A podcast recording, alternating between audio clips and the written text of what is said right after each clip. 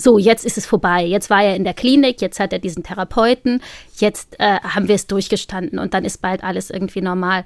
Ich glaube, das ist ein Gedanke, von dem wir uns vor ein, zwei Jahren verabschiedet haben. Und gleichzeitig ist es auch nicht so schlimm, weil es ja so viele Menschen gibt, die irgendwelche äh, chronischen Krankheiten haben und die das Leben trotzdem ganz gut hinkriegen. Sag noch, dass du mich liebst. Und ich liebe dich. Haha. Ja. Raus aus der Depression. Ein Podcast von NDR Info. Ganz herzlich willkommen zu einer weiteren Ausgabe unseres Podcasts Raus aus der Depression. Mein Name ist Harald Schmidt. Ich habe das große Vergnügen, Sie heute hier als Gastgeber wieder begrüßen zu dürfen. Und ich sage das schon mal vorab, falls Sie noch keine Zeit oder Gelegenheit hatten, die anderen Podcasts zu hören. Keine Angst, keine Angst. Es bleibt bei der dem äh, Thema gebotenen Seriosität. Ich halte mich sehr zurück. Das ist nicht sozusagen eine Kreuzfahrt oder ein Quiz oder oder eine Sendung spät am Abend, sondern ich bin hier nur der Gastgeber in meiner Funktion als Schirmherr der Stiftung Deutsche Depressionshilfe, was ich seit mehr als zehn Jahren sehr, sehr gerne mache. Mit dabei ist äh, wie immer unser Experte, Professor Dr. Ulrich Hegel, der Vorsitzende der Stiftung. Hallo, Herr Hegel. Hallo, Herr Schmidt. Und ich freue mich sehr über unsere Gäste heute. Wir haben heute ein Ehepaar, das sich bereit erklärt hat, bei uns mitzuwirken. Herzlich willkommen Benjamin Mark und Friederike Trudzinski. Hallo, vielen Dank für die Einladung. Hallo.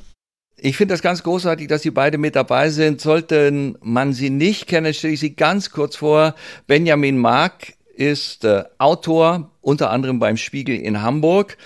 Er schreibt äh, Kurzgeschichten, Gedichtbände und äh, Sie kennen vielleicht sein Buch Wenn das noch geht, kann es nicht so schlimm sein. Darin berichtet er über sein Leben mit der Depression, seine Zeit in der psychiatrischen Klinik und, und das ist für uns heute das äh, Hauptaugenmerk, die Auswirkung der Erkrankung auf Partnerschaft und äh, Familie. Seine Frau Friederike Trudzinski, ebenfalls Schriftstellerin.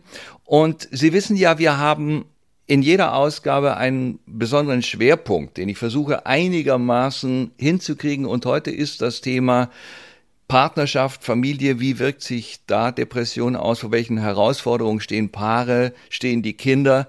Welche Möglichkeiten gibt es, um als Paar, als Familie diese Zeit gut zu überstehen? Und meine erste Frage, Herr Mark, Ihre erste schwere depressive Episode, so nennt man das, glaube ich, war, als Ihr erster Sohn anderthalb Jahre alt war.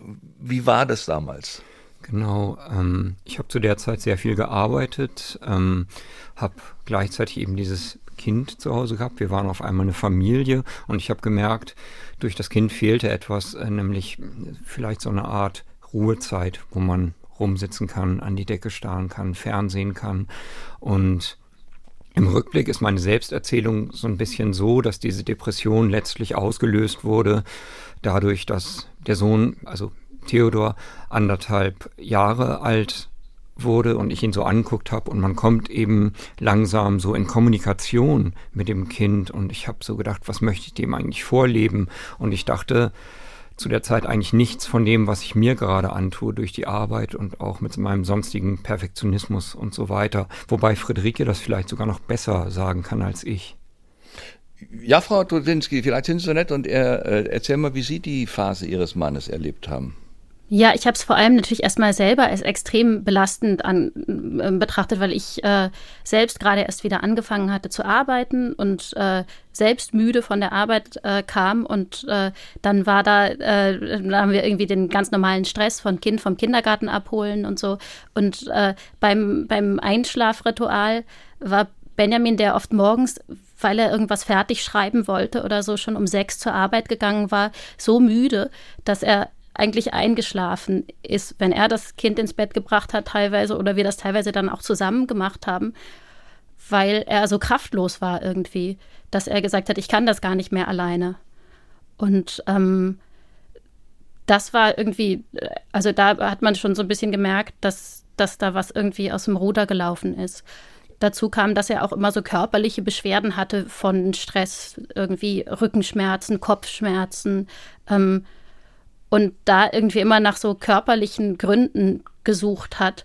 Und ja. es war aber recht offensichtlich, dass er einfach zu viel gearbeitet hat und sich selbst zu sehr unter Druck gesetzt hat. Also so habe ich es zumindest wahrgenommen. Haben Sie denn damals gleich eine Depression vermutet, als, als Sie Ihren Mann beobachtet haben mit diesen Veränderungen?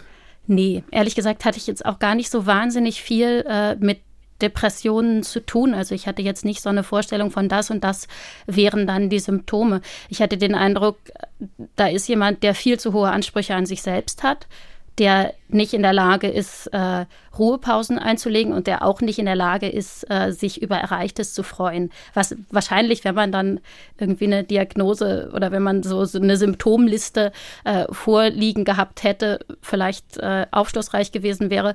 Aber ich habe einfach gedacht, der arbeitet zu viel. Ja, Herr Mark, haben Sie das auch für sich erstmal, ich meine, man stellt ja da wahrscheinlich für sich erstmal so eine Diagnose, dass sie gedacht haben, das ist diese normale Überarbeitung in diesem Job, das ist der Stress, das ist der, der Druck ähm, im, im Büro oder in der Redaktion. Oder haben Sie das erstmal von sich weggeschoben? Naja, ich hatte irgendwann einfach ein Zusammenbruch. Ich habe am Nachmittag die Küche aufgeräumt, hätte meinen Sohn abholen sollen, habe mir eine Flasche Wein gekauft, eigentlich mehr so, aber dann saß ich zu Hause und habe dann diese Flasche Wein geäxt und war dann praktisch nicht mehr zu gebrauchen. Äh, die Tante von Theodor hat ihn abgeholt und mich hat eine Freundin abgeholt. Und nach diesem Zusammenbruch dachte ich, ah ja, dann gehe ich mal morgen wieder zur Arbeit. Dann konnte ich die ganze Nacht nicht schlafen. Dachte ich, gehe ich übermorgen zur Arbeit. Und ich habe lange Zeit gar nicht über Depressionen nachgedacht. Ich dachte, da gab es halt diesen Zusammenbruch, jetzt muss ich wieder klarkommen. Aber es ging mir halt zu Hause immer schlechter. Und irgendwann sagte ein Freund von mir, ein Kindheitsfreund fast, der Psychologe ist, sagte, ey, du hast eine Depression. Und ich so, hä?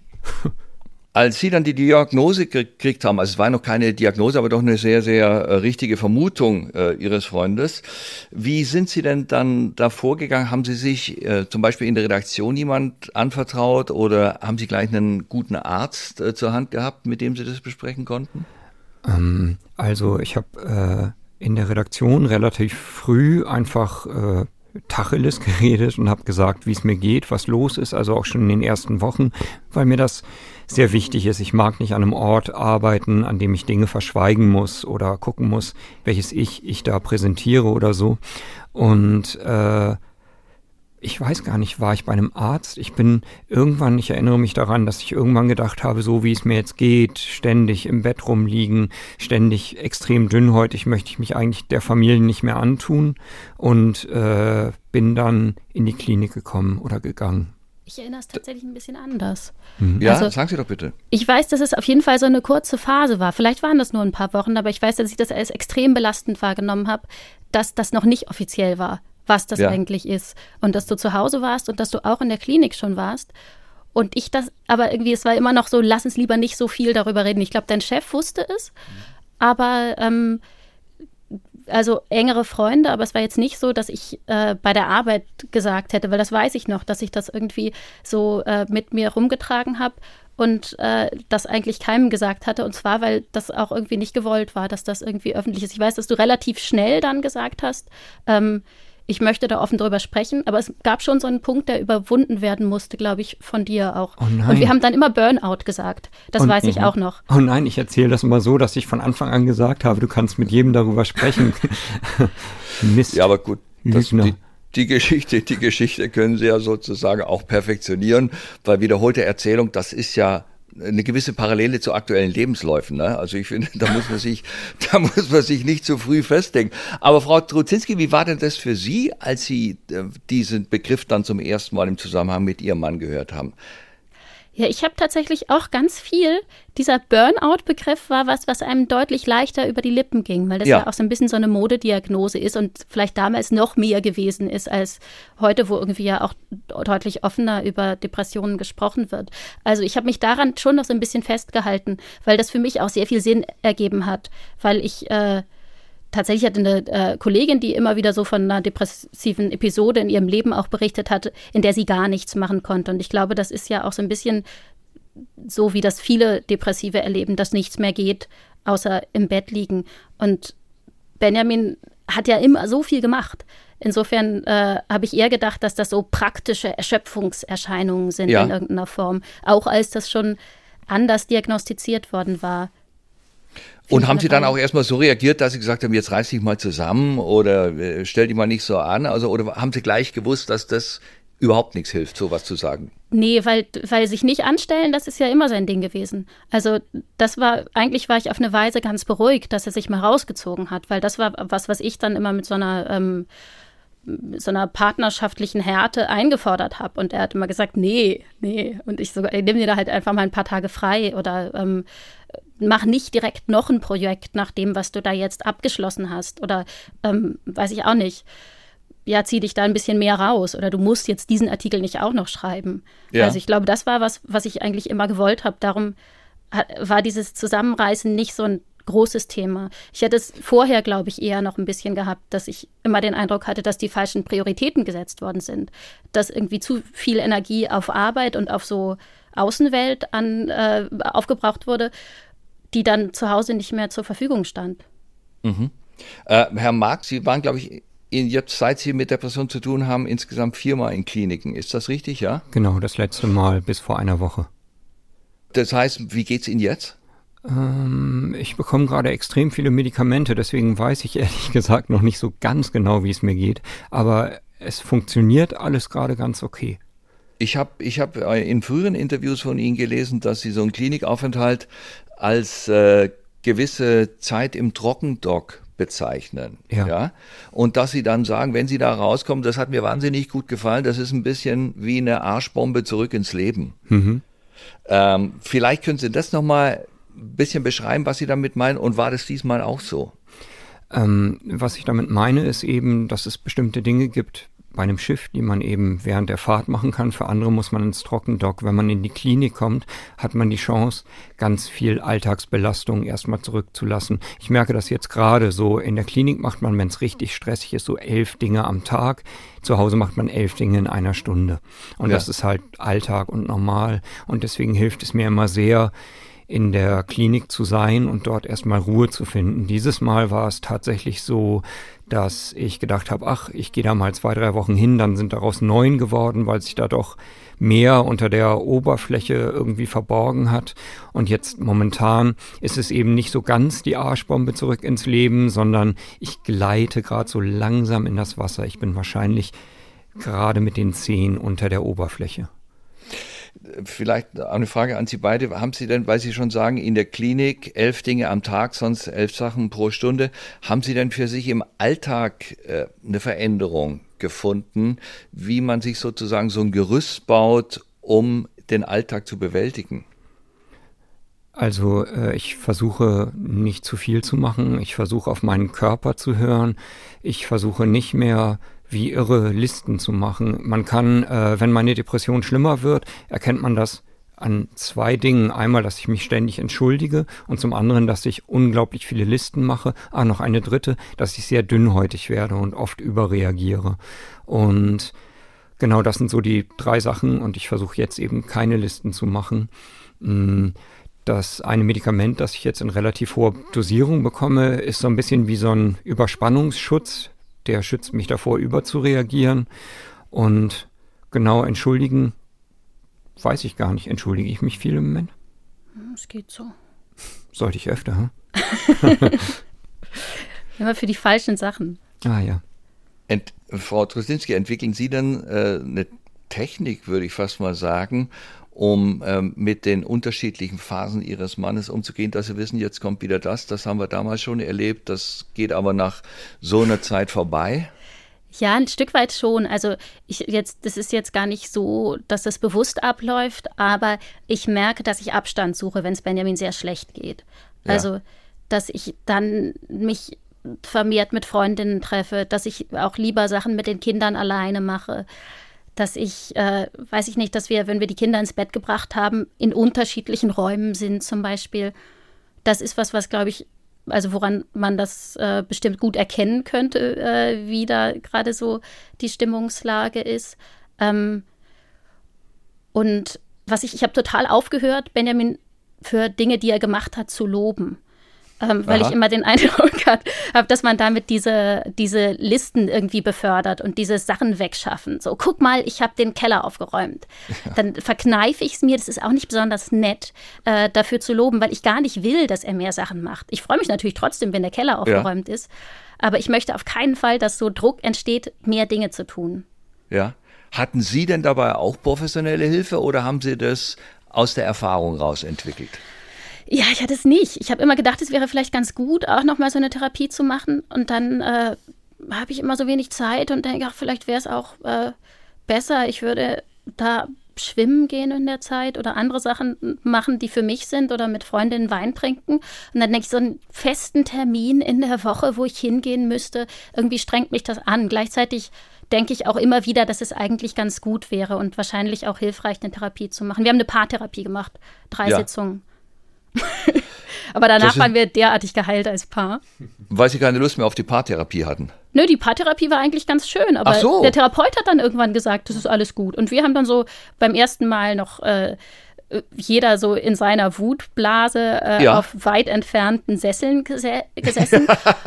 und dann, dann, wurden die Sessel so langsam näher zusammengerückt. ja, toll, Am Anfang ja. noch mit so einer Plexiglasscheibe dazwischen. Ja, ähm, ja. Ich finde tatsächlich, also was wir, glaube ich, am meisten rausgenommen haben, ist so ein Safe Word. Wir haben so ein Safe Word, wo wir sagen, ja. wo wir auch den Kindern gesagt haben, das ist das Safe Word, ihr dürft das auch benutzen.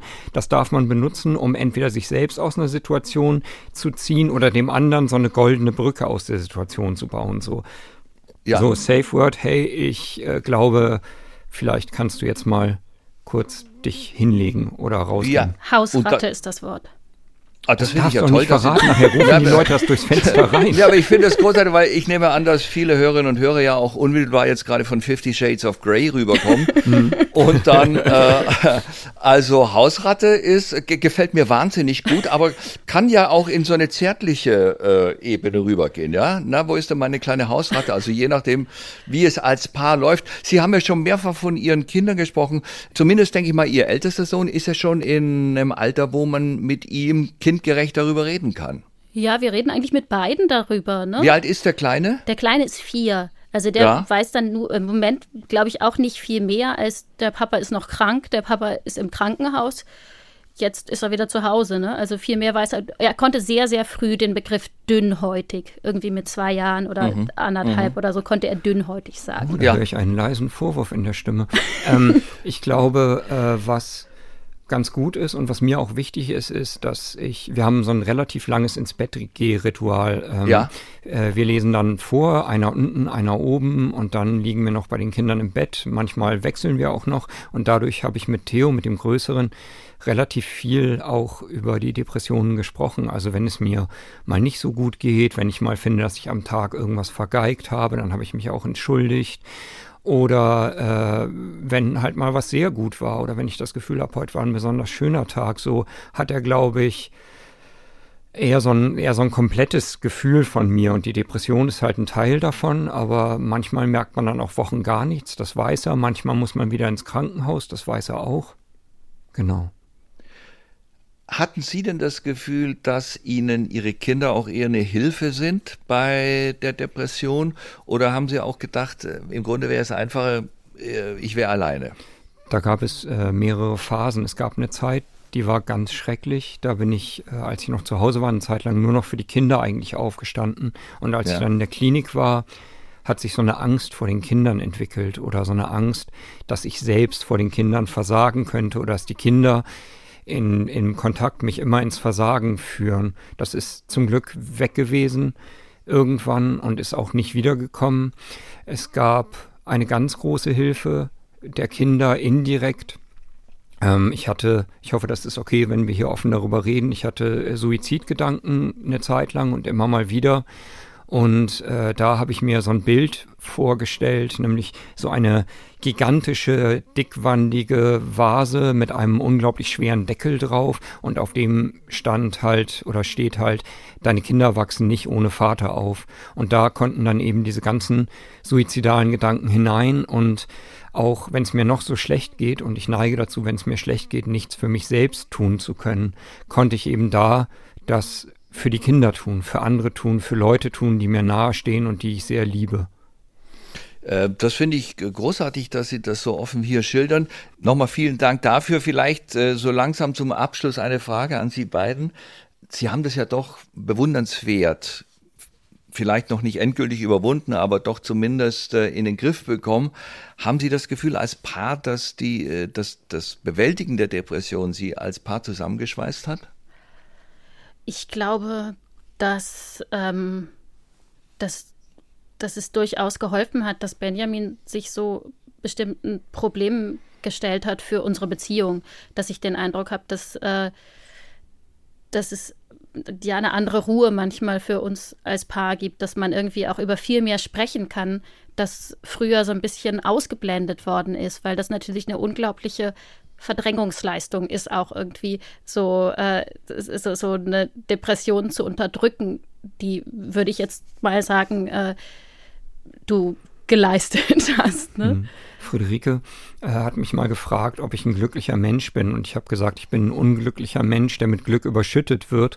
Und tatsächlich, das mag ein bisschen merkwürdig klingen, aber seit ich eben diese Depression habe, seit ich damit umgehe, habe ich das Gefühl, ich bin eigentlich glücklich, glücklicher als vorher.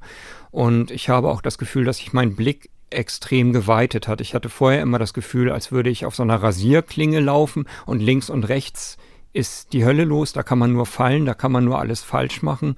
Und heute hat sich das sehr stark verbessert. Ich finde auch ganz toll, Friederike geht extrem gut mit der Depression um. Sie lässt mir sehr viel Raum. Ich, wenn ich mir vorstelle, dass Friederike jemand wäre, der mit mir dann zusammen den Mond anheulen würde und das Leben verfluchen würde, das macht sie halt nicht, sondern sie lässt mir den Raum. Ich fühle mich trotzdem nicht von ihr verlassen. Ich habe ein ganz starkes Gefühl, dass, ähm, dass da eine, einfach eine starke, sichere Liebe ist, zu der ich mich auch zurückbegeben kann. Es war am Anfang in der Klinik bei den ersten zwei Aufenthalten immer so, dass ich gedacht habe, du kannst nicht hier sein, weil das ist total scheiße. Du hilfst hier niemandem und du fehlst allen und nervst und schaffst nichts weg. Und irgendwann habe ich dann so diesen Satz gefunden, so, dass die Leute, die mich mögen und die mich lieben, die wissen, dass das hier jetzt genau der richtige Ort für mich ist. Und ich glaube, die Beziehung zu Friederike und wie wir zusammen sind, bestätigt das für mich auch immer wieder. Auch wenn wir natürlich manchmal Streitereien haben, uns über diese Dinge äh, auch in die Haare bekommen. Aber ich glaube, dass wir uns eben auch so gut streiten können, zeigt auch, dass sie mich als Menschen trotzdem noch ernst nimmt und nicht nur die Krankheit sieht. Ja, das finde ich großartig von Ihnen, Frau Tretinski. Haben Sie auch noch ein Schlusswort? Also ich finde, das klingt trotz aller Schwere der Krankheit äh, sehr, sehr, sehr hoffnungsvoll und optimistisch, was Ihr Mann da sagt. Ja, ich, also ich habe tatsächlich auch den Eindruck, dass das überwindbar ist. Also es ist jetzt, glaube ich, was wir am Anfang noch so ein bisschen gedacht und gehofft haben, dass man geheilt werden kann. Das ist so, jetzt ist es vorbei. Jetzt war er in der Klinik, jetzt hat er diesen Therapeuten, jetzt äh, haben wir es durchgestanden und dann ist bald alles irgendwie normal. Ich glaube, das ist ein Gedanke, von dem wir uns erst so vor ein, zwei Jahren verabschiedet haben. Und gleichzeitig ist es auch nicht so schlimm weil es ja so viele Menschen gibt, die irgendwelche äh, chronischen Krankheiten haben, die mal schwerer, mal äh, weniger schwer, mal gar nicht zu spüren sind und die das Leben trotzdem ganz gut hinkriegen. Sag noch, dass du mich liebst. Und ich liebe dich. Haha. ja, das perfekte Schlusswort. Ich darf mich ganz, ganz herzlich bedanken bei Benjamin Mark und Friederike Truzinski. Ich fand das sehr, sehr beeindruckend und äh, mein großer Respekt dafür, wie offen Sie sich dazu geäußert haben. Und ich könnte mir vorstellen, dass Sie vielleicht an der einen oder anderen Stelle offener waren, als Sie es ursprünglich vorgehabt haben. Aber ich denke doch, dass das vor allem für äh, Betroffene, speziell heute auch Paare und Familien, äh, eine Hilfestellung war. Ganz herzlichen Dank und alles Gute und ich drücke Ihnen sehr die Daumen, äh, Herr Mark, dass Sie die Krankheit weiterhin so stabil, sage ich mal, in den Griff bekommen, wie das heute auf mich gewirkt hat. Alles Gute und vielen Dank. Vielen Dank für die Fragen. Dankeschön.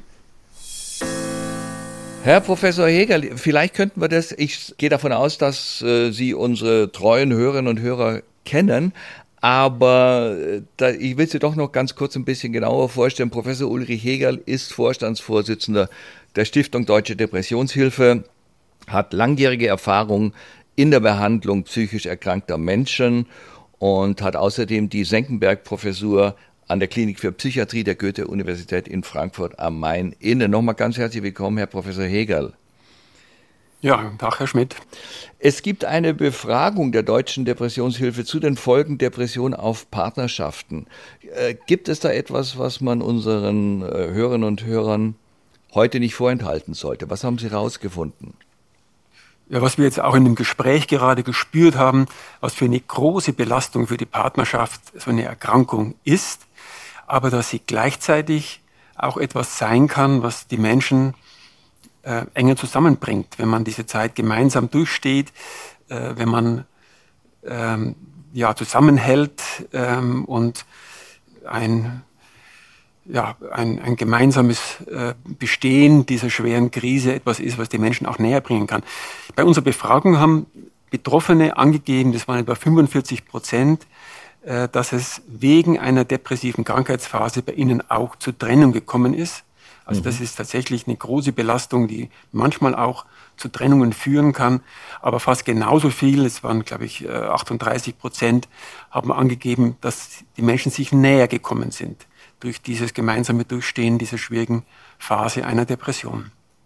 Äh, Man muss ja wissen, ja. eigentlich ist ja jede schwere Erkrankung eine Belastung für eine Partnerschaft. Wenn man einen Partner hat, der jetzt sehr schweres Rheuma hat oder äh, nach Herzinfarkt bettlägerig ist, natürlich ist das eine Riesenbelastung. Aber was dazu kommt bei der Depression, was es zusätzlich belastend macht, äh, das ist, dass der Erkrankte Schuldgefühle hat. Der denkt, der Partner kümmert sich so, so um mich oder er kümmert sich nicht um mich. Er verknüpft es dann mit Schuldgefühlen. Ich bin schuld, ich habe alles falsch gemacht, ich äh, ja, äh, bin nur eine Belastung für meine Kinder. Solche Gedanken stellen sich ein und auch bei dem Partner kommen mhm. oft Schuldgefühle dazu. Vielleicht war es der Streit, den es vorher gab, der ihn depressiv gemacht hat. Und damit wird das Ganze noch emotional aufgeladen. Das hätte man jetzt beim gebrochenen Arm oder beim Herzinfarkt nicht, äh, diese zusätzliche Komplikation. Und es kommt auch hinzu, dass die Depression selber eine Erkrankung ist, die ganz spezifisch auch die Beziehungsfähigkeit, äh, das Gefühl der Nähe beeinträchtigt. Die Menschen sagen oft, in der Depression fühle ich mich von allem wie durch eine Milchglasscheibe getrennt, mhm. auch von anderen Menschen. Und Mütter zum Beispiel erleben dann ganz quälend, dass sie in der Depression keine Liebe mehr empfinden können gegenüber ihren Kindern oder auch gegenüber dem Partner. Und das ist etwas, was das Ganze noch quälender oft macht für den Erkrankten. Das sind also Dinge, die ganz speziell bei der Depression äh, noch hinzukommen, äh, neben den Dingen, die man auch sonst kennt bei anderen schweren Erkrankungen. Sie haben das ja gerade auch schon erwähnt, es gibt einen Streit. Äh, ist es denn wissenschaftlich denkbar, dass zum Beispiel ein schwerer, großer Streit der Auslöser für eine Depression ist? Ich glaube, dann hätten wir viele, viele Millionen depressiv Erkrankte, denn in welcher Partnerschaft gibt es nicht mal Streit? Oder wer hatte ja, nicht mal Partnerschaften, die mit dem Streit geendet sind. Mhm. das ist ja eigentlich etwas, was ja, kaum zu vermeiden ist, dass man mal in so eine Situation kommt. Und das ist deswegen in der Regel kein ausreichender Grund für die Depression. Auch was hier in dem Gespräch ein bisschen angeklungen ist, da weiß ich nicht, ob das richtig ist, dass tatsächlich eine Überarbeitung hier der Grund war äh, für, die, für den Auslöser oder ein Auslöser war für die depressive Krankheitsphase. Äh, denn häufig ist es ein bisschen umgekehrt, dass man in der Depression immer mehr das Gefühl der Erschöpfung hat. Das stellt sich immer ein, auch wenn man gar keine Arbeit hat, hat man das Gefühl der Erschöpfung und dass man weniger leistungsfähig ist, aber einen hohen Selbstanspruch hat und deswegen sich selber in eine ganz spezielle Situation manövriert oder dass man das Gefühl hat, man wird den Erwartungen nicht gerecht äh, und man macht alles falsch und äh, man ist auch im Beruf ein Versager. Solche Gedanken stellen sich dann immer ein. Aber sehr häufig ist der Beruf dann gar nicht die Ursache gewesen. Äh, und die Menschen merken das dann, wenn sie vielleicht den Beruf wechseln oder wenn sie in Rente sind und werden erneut depressiv. Das Entscheidende ist ja oft die Veranlagung. Wenn man die hat, rutscht man eben oft immer wieder rein, auch wenn die äußeren Umstände gar nicht so negativ sind. Äh, ich könnte mir vorstellen, dass der Umgang mit der Krankheit für die Partnerin oder den Partner nicht Erkrankten mindestens genauso anstrengend ist. Also man kennt das ja zum Beispiel beim Thema äh, Alkoholsucht von den sogenannten Co-Abhängigen. Ähm, haben Sie da Erfahrungen, dass, dass es auch so weit geht, dass jemand sagt, ich, ich halte das nicht mehr aus, äh, ich muss mich trennen? Trennungen, wie gesagt, sind, ist etwas, was ja doch über 40 Prozent der Erkrankten berichtet haben, dass es wegen Krankheitsphasen, wegen der Depression auch zu einer Trennung gekommen ist. Zumindest war das die, die Einschätzung dieser Erkrankten. Also das ist tatsächlich etwas, äh, wo Menschen dann sagen, äh, das möchte ich nicht. Ich denke, da wird vielleicht die Liebe und die Zuneigung nicht so groß gewesen sein in diesem Fall. Ähm, aber das kann vorkommen. Es kann auch bei anderen schweren Erkrankungen natürlich vorkommen. Dass ja. jemand sagt, das ist für mich nicht zuträglich und dann ganz kühl sich verabschiedet. Sowas ist durchaus denkbar. Aber könnte denn äh, den, den Partnerinnen oder den Partnern was an die Hand geben, wie so eine Beziehung, äh, eine Depression gut überstehen kann? Also was man vielleicht unter keinen Umständen machen sollte oder worauf man achten sollte? Ich glaube, ein, ein Rat ist immer, sich mit der Erkrankung beschäftigen. Das ist wichtig, dass man als Partner weiß, dass die Erkrankung der Feind ist. Das ist der Gegner. Äh, und äh, der Erkrankte selber meint er oft, er selber sei schuld, aber das ist die Erkrankung. Und dass man auch das veränderte Verhalten dann richtig einordnen kann, nämlich dass es eben krankheitsbedingt ist, dass der Partner jetzt äh, nicht mehr Lust hat, rauszugehen oder irgendwas zu unternehmen und dass das eben äh, selbst den stärksten Menschen betreffen kann, wenn er in einer schweren Depression ist und die Menschen nicht mehr in der Lage sind, richtig aufzustehen und sich zu ernähren. Das ist ein Punkt. Der andere ist, dass man eben weiß, dass es eine eigenständige Erkrankung ist und dass der Streit, den man vielleicht hatte, jetzt nicht der, der Hauptgrund ist und dass man auch nicht zuständig ist, um den Erkrankten rauszuholen. Dafür sind die Fachleute zuständig und das schafft man auch nicht. Mit Zuneigung kann man eine Depression nicht zum Abklingen bringen, genauso wenig wie ein Diabetes mellitus. Also das sind Dinge, die man als Angehöriger wissen muss und auch, dass man sich durchaus äh, mal abgrenzen kann. Ich denke, entscheidend ist, dass der Erkrankte spürt, äh, dass der Partner geduldig und stabil an der Seite ist, ihn unterstützt, ähm, aber eben auch ein gewisses Verständnis für das veränderte Verhalten im Rahmen der Depression aufbringt. Ja, ähm, wir haben ja gerade im Zusammenhang mit äh, in den letzten Monaten mit Corona sehr viel davon gehört, äh, die Leute sind gezwungen, alleine zu sein. Äh, ist Einsamkeit eine Ursache für eine Depression? In der Regel, in der Regel nicht. Ne? In der Depression selber ist es so, dass man sich immer einsam fühlt. Selbst im Familienkreis fühlen sich Menschen mit Depressionen von allen isoliert. Das ist ein integraler Bestandteil der Symptomatik der Depression, dass man sich von allem abgetrennt fühlt, von den Sinneseindrücken, alles ist irgendwie von einem entfernt. Äh, wenn man verliebt ist, ist es das Gegenteil, da ist, fühlt man sich mit allem verbunden. Und die Depression ist eben das Gegenteil äh, von Verliebtheit, kann man fast sagen. Äh, das ist etwas, was sehr, sehr quälend ist sie können auch keine Gefühle mehr wahrnehmen und der Fachausdruck äh, ist Gefühl der Gefühllosigkeit. Man hat das Gefühl, auch selbst negative Gefühle nicht mehr spüren zu können. Wir haben eine Frage von Ina, die fragt, wie erkennt man als Partner Warnsignale, den Begriff schreibt sie in Anführungszeichen, für eine Depression? In der Depression verändern sich die Menschen oft völlig. Das haben wir auch hier wieder gesehen beim Herrn Mark. Im gesunden Zustand ein sehr aktiver, produktiver, kreativer Mensch. In der Depression, wenn ich das so sagen darf, äh, werden die Menschen dann ein Häufchen elend und äh, haben einfach nicht mehr die Kraft, ähm, Dinge anzupacken. Das heißt, wenn der Mensch sich irgendwie völlig verändert und der Erkrankte auch selber das Gefühl hat, sich selber nicht mehr richtig wiederzuerkennen, ähm, das ist zum Beispiel ein, ein Zeichen. Viele sagen, es ist, als ob mir der Boden unter den Füßen weggezogen wird in der Depression.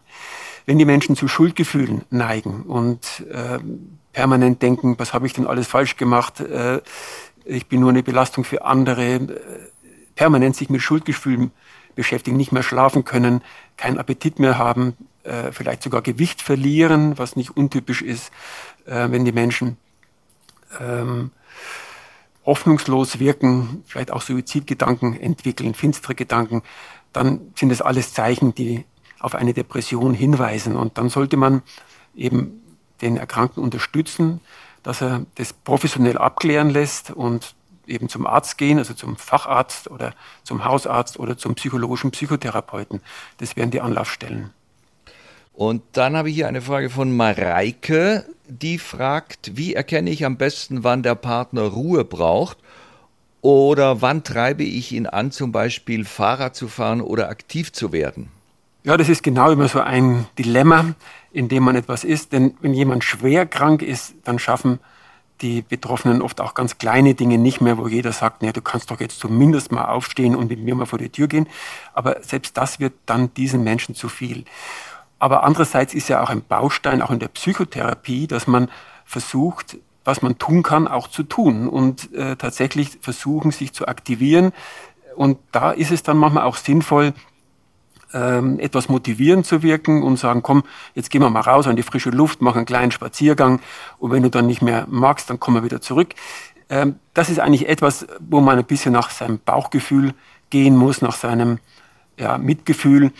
Äh, da kann man jetzt keine feste Regel äh, dazu geben. Ja. Aber ich glaube, wenn ein Erkrankter dann sagt, ich schaffe das jetzt einfach nicht, dann muss man das auch akzeptieren. Da, da, haben wir noch einen von Maria, das finde ich auch sehr, sehr interessant. Maria schreibt, ich finde es unglaublich wichtig, dass Angehörige sich gut um sich selbst kümmern und gegebenenfalls selbsttherapeutische Hilfe in Anspruch nehmen. Anders ist die Begleitung eines Betroffenen kaum zu bewältigen, gerade weil es so schwer ist, die Erkrankung nachzuvollziehen. Auch das Umfeld reagiert ja häufig mit Unverständnis und Schrägstrich oder Rückzug. Das kostet alle Beteiligten unglaubliche Kraft. Welche Hilfsangebote für Angehörige gibt es? Gut, es gibt Selbsthilfegruppen, es gibt auch ähm, von der AOK einen Familiencoach, wo ganz speziell Infos und Videos und viele, viele andere Elemente angeboten werden, die hilfreich sind, wenn man als Angehöriger wissen will, wie gehe ich mit dieser Situation um. Dass man hier in jedem Fall professionelle Hilfe braucht. Das sehe ich nicht ganz so. Äh, ich denke, die knappen psychotherapeutischen Ressourcen, die wir haben, äh, die sollten dann doch für die Menschen überwiegend sein, die tatsächlich erkrankt sind. Äh, es ist ja auch nicht so, dass man durch diesen Stress dann selber eine Depression entwickelt, denn ohne Veranlagung rutscht man da in der Regel nicht rein.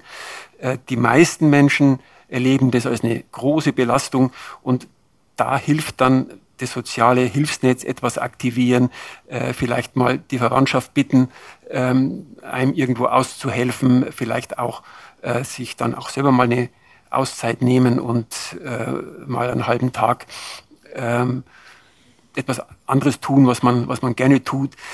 Äh, also da, da muss man nicht in jedem Fall immer professionelle Hilfe in Anspruch nehmen. Das würde ich nicht ganz so sehen, denn äh, wenn man die Veranlagung zu Depressionen nicht hat, wird man deswegen nicht eine Depression entwickeln. Also Depressionen sind nicht ansteckend. Herr Professor Heger, korrigieren Sie mich, wenn ich äh, hier fälschlicherweise auf mein unbestechliches Selbsteinschätzung, Bauchgefühl höre. Aber ich glaube, wir haben das dann für heute, ja? Ja, das drückt Sie nicht. Fabelhaft, wenigstens das. Ganz herzlichen Dank, Herr Professor Hegel, und ich danke ganz besonders heute unseren Gästen Benjamin Mark und seiner Frau Friederike Trozinski. Das hat mich sehr, sehr, sehr beeindruckt. Ihnen danke ich fürs Zuhören und äh, ich möchte nicht schließen, ohne Sie darauf hinzuweisen. Selbstverständlich können Sie das alles, unsere Podcasts, in der ARD Audiothek hören, wann immer Sie wollen, wo immer Sie wollen und wie oft Sie wollen. Herzlichen Dank, mein Name ist Harald Schmidt und wir freuen uns, wenn Sie wieder mit dabei sind, wenn es heißt Raus aus der Depression. Alles Gute. Wiederhören. Raus aus der Depression. Ein Podcast von NDR Info. In Zusammenarbeit mit der Stiftung Deutsche Depressionshilfe. Und an dieser Stelle noch ein Hörtipp von uns. Der NDR hat das Buch von Benjamin Mark als Hörspiel umgesetzt. Zu finden in unserem Podcast NDR Hörspielbox auf ndr.de und in der ARD Audiothek. Titel Wenn das noch geht, kann es nicht so schlimm sein.